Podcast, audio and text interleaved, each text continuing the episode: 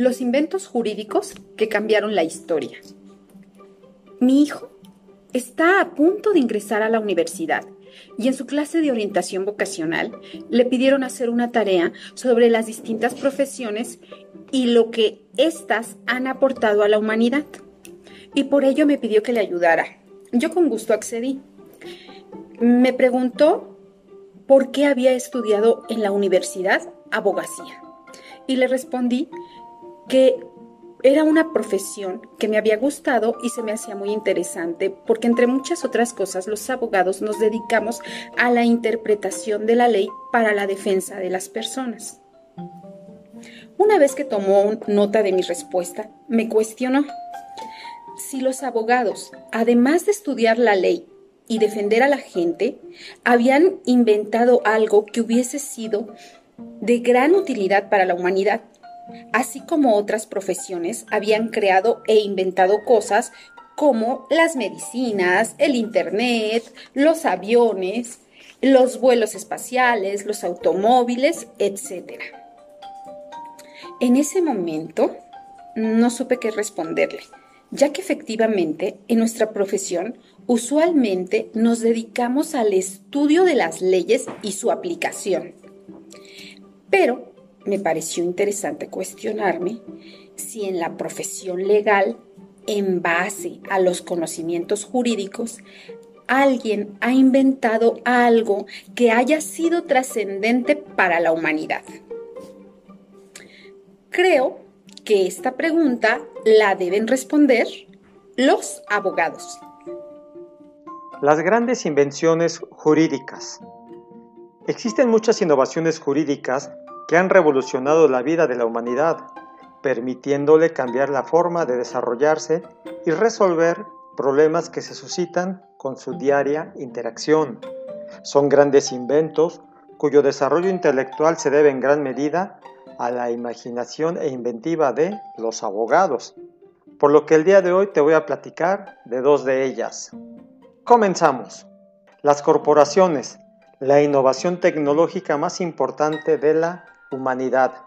Imaginemos que existiera una persona que agrupara el poder, la fuerza y voluntad de muchos otros seres humanos, que además pudiese sobrevivir más allá del tiempo promedio de vida de estos.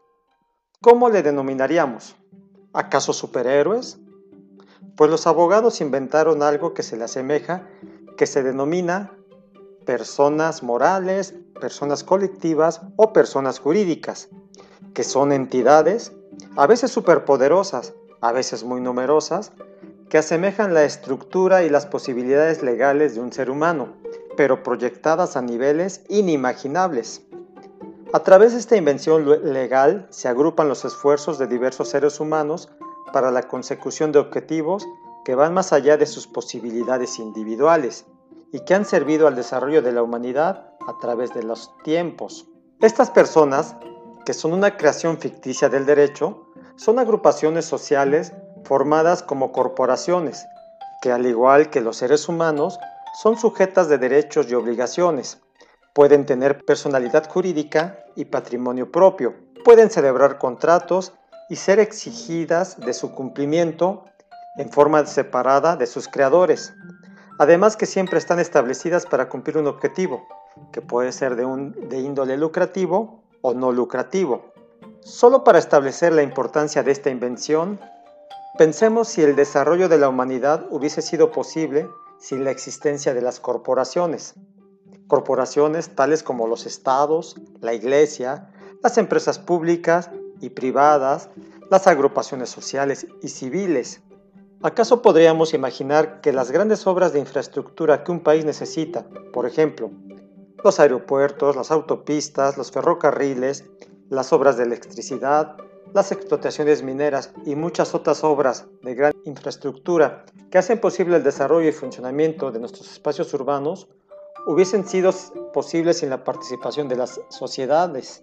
¿Acaso sería posible la existencia de las redes sociales como las conocemos hoy en día sin la participación de las corporaciones? Imaginemos los grandes consorcios comerciales donde día con día vamos a surtir nuestras despensas, vamos a comprar todos los insumos que necesitamos, como ropa, como muebles. ¿Qué sería la humanidad sin ellos? Todos estos son grandes corporaciones que se han desarrollado en base a esta invención jurídica de los abogados.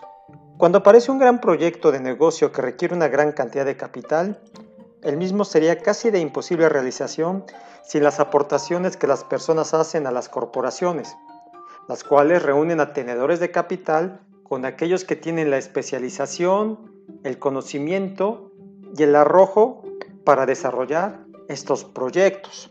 Por eso, consideramos que el principal invento no tecnológico más importante que han aportado los abogados al, al desarrollo de la humanidad han sido las corporaciones, más bien conocidas como personas morales, colectivas o jurídicas.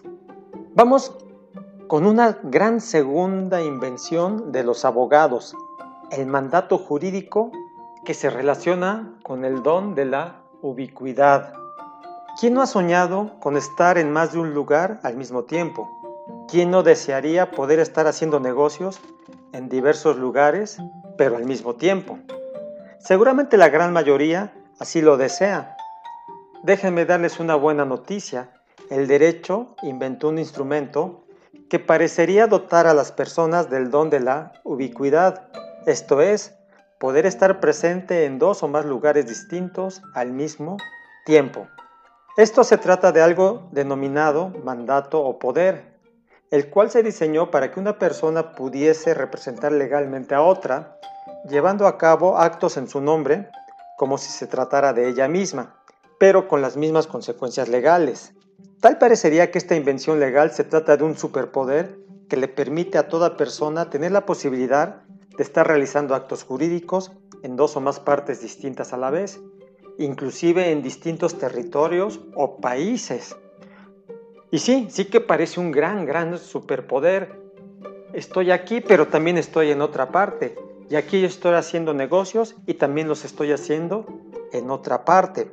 Tal y como se contempla en el derecho, el mandato o poder faculta a una persona para que, a nombre de otra, lleve a cabo actos que van desde disponer de su patrimonio, administrar el mismo, entrar en defensa de éste, incluso decidir sobre cuestiones de índole familiar o personal o, de sus negocios, pero con la peculiaridad de que quien es representado se encuentra en un lugar distinto a aquel en donde en su nombre se está actuando o gestionando su patrimonio.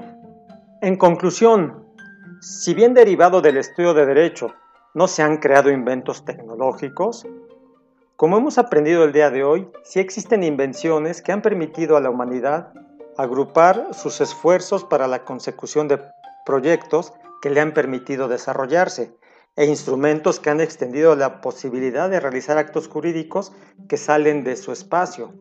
Inventos sumamente útiles para resolver problemas de la vida real, como hacer que una persona decida acerca de un negocio sin importar la distancia ni el tiempo, lograr la apertura o expansión de sus negocios y aún erigir edificios e instalaciones colosales que las posibilidades de una persona individual no podría alcanzarse jamás. Estos inventos, las corporaciones, la representación legal, ha permitido expandir el poder de un solo ser humano en situaciones, podríamos decir, infinitas, infinitas a la mente.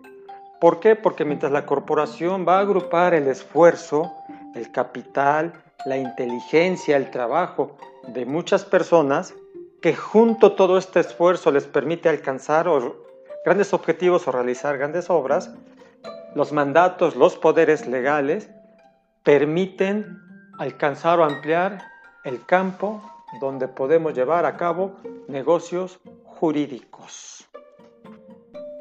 En los abogados nos gusta platicar historias como la tuya, como la mía o como la de muchos otros si te ha sucedido algo similar, compártelo en los comentarios.